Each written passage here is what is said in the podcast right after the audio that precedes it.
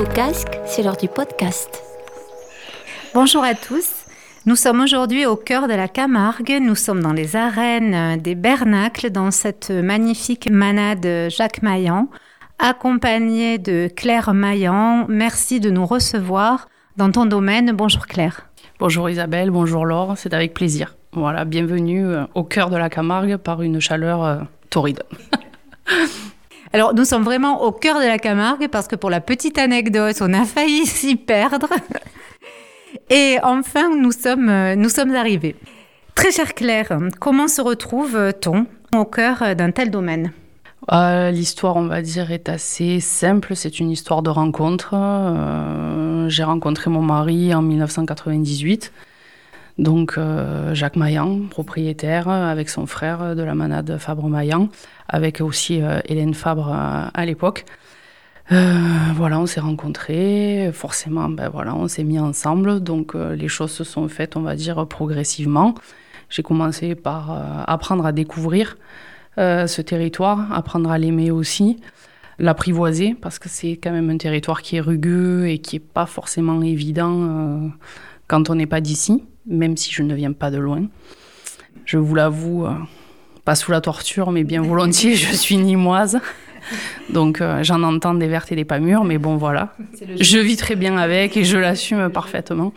Mais euh, voilà, effectivement, j'ai appris à aimer ce territoire et de fait à aimer ce domaine aussi, à aimer l'activité que faisait mon mari, à m'y intégrer, à m'y investir aussi. Et puis, bah, de fil en aiguille, euh, des livres d'école, puisque je suis quand même de formation institutrice, euh, jusqu'aux cuisines euh, du Mas des Bernacles. Voilà, le chemin s'est fait tranquillement. Au bout de 23 ans, voilà, c'est moi qui aujourd'hui reçois les gens, les accueille, en essayant de faire en sorte qu'ils se sentent comme à la maison et leur faire partager voilà, tout ce qui nous, nous anime quotidiennement. Alors, c'est vrai que, donc, tu l'as dit, tu es nimoise, institutrice au départ. Mais tu dis que tu l'as apprivoisé, je dirais tu te l'es même approprié. Tu as même fait, je crois, enfin le taureau a aujourd'hui une place très importante dans ta vie. Tu as même écrit sur euh, les taureaux.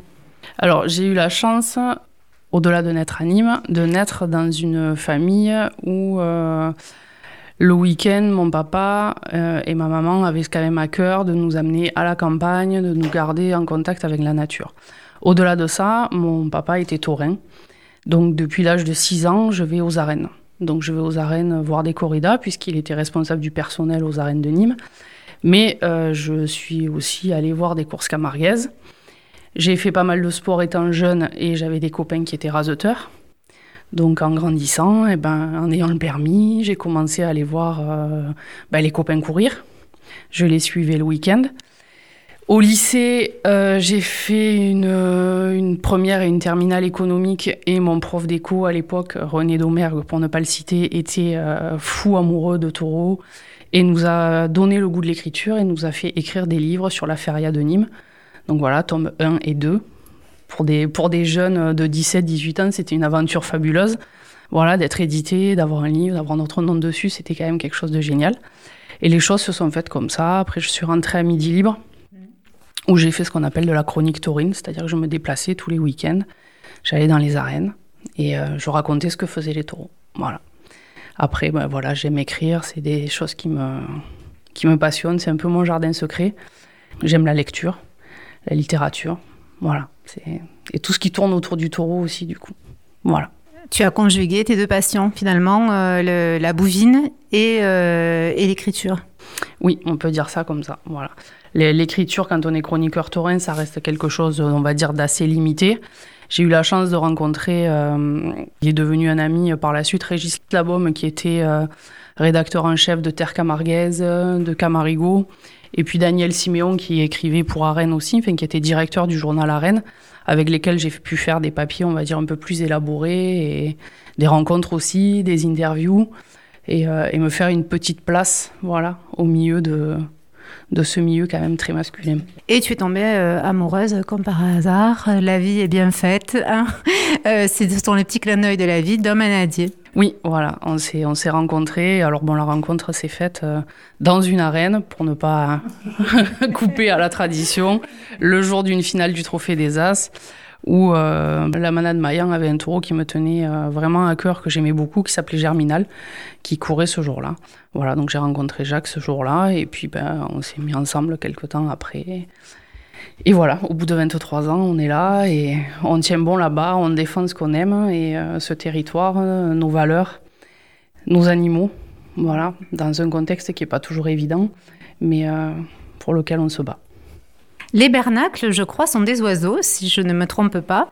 Mais lorsqu'on évoque ce nom, hein, euh, nous pensons à taureau, course camarguaise, euh, tout ce terroir, tout cet amour de cette culture, de, cette, de ces traditions, de, de ces transmissions.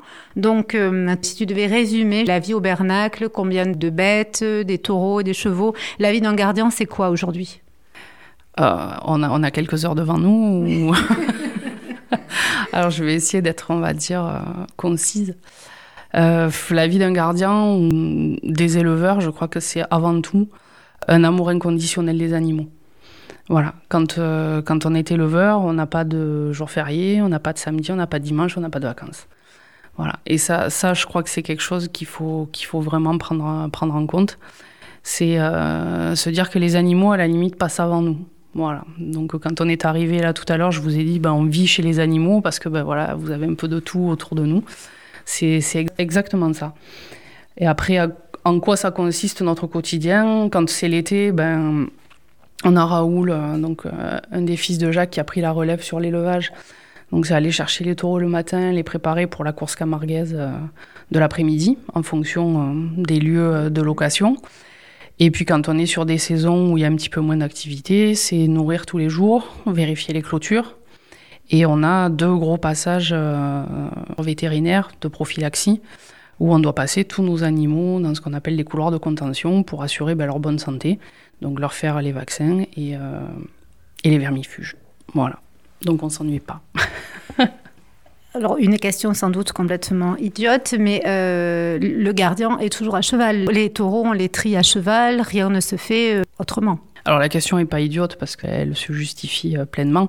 On ne pourrait pas faire le travail qu'on fait si on n'avait pas notre compagnon blanc, le cheval. Voilà. Bien évidemment, on ne peut pas aller chercher les taureaux dans les marais si on n'a pas nos chevaux. On ne peut pas trier les taureaux si on n'a pas nos chevaux. Ce sont nos vrais compagnons de vie. Je, déteste les gens qui disent que c'est un outil de travail. Absolument pas. C'est pas un outil, c'est un compagnon. Voilà. On arrive à créer une équipe, on arrive à faire une paire. Et euh, quand on a vraiment euh, son cheval et qu'on a une entente parfaite, c'est une osmose euh, étonnante. Voilà. Alors, Laure nous disait très joliment, euh, nous sommes au cœur de la Camargue, mais euh, n'est-ce pas plutôt, dans ce cas, enfin quand tu en parles, la Camargue au cœur? Alors, on en parlait tout à l'heure, c'est un territoire effectivement qui est, qui est difficile et qui est rugueux, auquel je pense que tout le monde ne peut pas forcément euh, s'adapter. Après, je pense, enfin, pour moi, elle est au cœur. Voilà. J'y vis au cœur et je la porte aussi en moi parce que, ben, au-delà de l'amour des taureaux, des chevaux, euh, je, vous le disais, je, le répète, j'ai vraiment appris à, aimer ce territoire, à le découvrir en partie parce qu'on ne le découvre jamais euh, totalement. Et je le porte vraiment en moi et j'ai envie de le défendre et de face aux enjeux voilà, qui nous attendent, que ce soit l'eau, la montée des eaux, le changement climatique, euh, ou ne serait-ce que tous les antis qui peuvent émerger tous les jours. Voilà. tu dirais que la Camargue, ça se transmet, ça se gagne, les deux D'abord, ça se respecte. Et puis, euh, se gagner, je crois pas. Il faut qu'elle vous accepte et que vous l'acceptiez. Elle se transmet parce que je pense que dans notre mode de vie, euh, avec nos enfants ou nos amis, le message qu'on porte a toujours, on va dire, un petit impact. Quelquefois plus ou moins important, mais il y est. Euh, j'aime bassiner ma fille à lui dire tous les jours Regarde comme c'est joli, oh, regarde comme c'est joli. Et je me fais taxer de maman relou, mais j'assume pleinement et rien ne me fait plus plaisir que quand elle me dit Regarde maman, comme là c'est beau, quoi. Voilà. Tu quittes peu le domaine, hein, mais parfois il t'arrive, et tu as bien raison, de, partir un petit peu pour des vacances ou autre. Qu'est-ce qui te manque le plus quand tu es loin d'ici? Euh, Le calme, les bruits, euh, l'ambiance, les couleurs. Plusieurs personnalités se sont succédées. Euh, je sais que Jackie Kennedy est venue il y a quelques années pour ne citer qu'elle, mais toute une foule d'anonymes, euh, de passionnés, enfin tout un tas de personnes. Il y a des, tout un tas d'événements euh, également. Toi, as-tu un souvenir ou une anecdote particulière qui t'a marqué sur les Bernacles? Alors, toutes ces personnes illustres sont venues, on va dire, à une période où je n'étais pas encore d'actualité. J'ai eu, pour ma part, la chance de recevoir aux côtés de mon mari le prince Albert de Monaco, donc ça, c'est quand même euh, important, euh, surtout que j'étais bien plus jeune que maintenant, donc c'est quand même toujours très impressionnant. Et après, je crois que euh, ce qui me touche le plus, c'est que c'est quand les gens sont contents, quand ils repartent.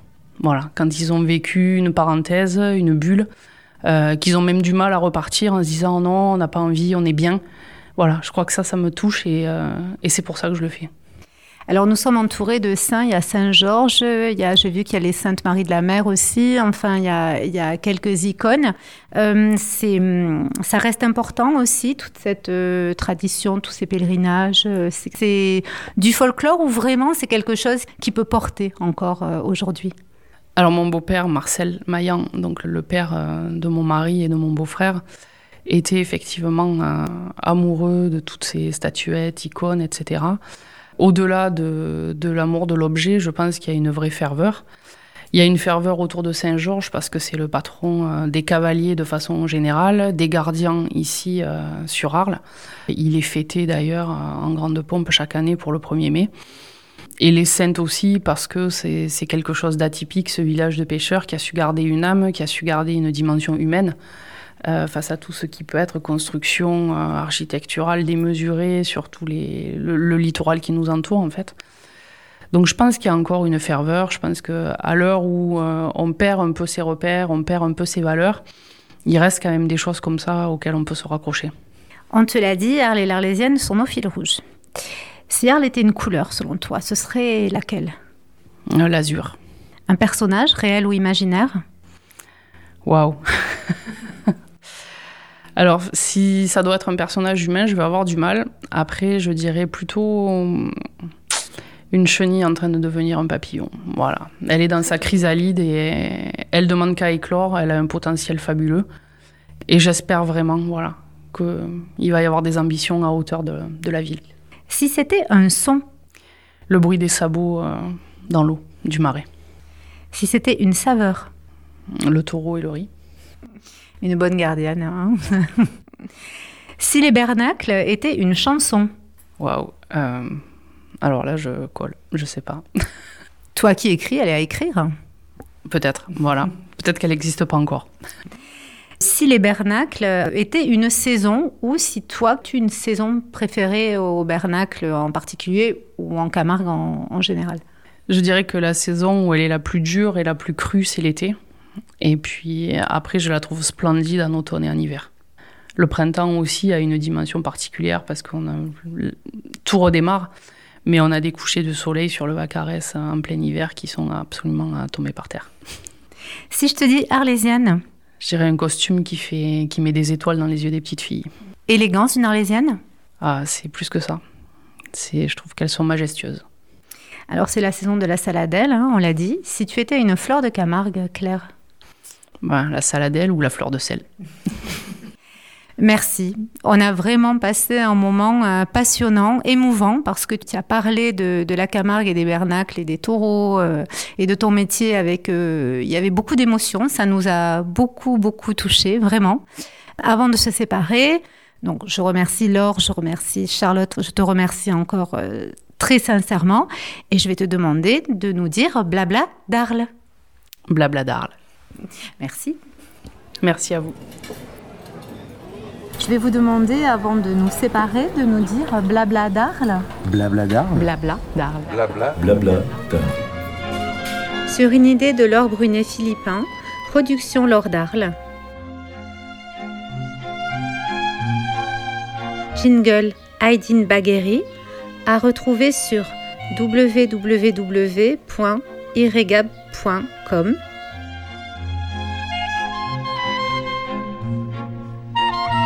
Voix et interview Isabelle Astigaraga, page Instagram Mon carnet à moi.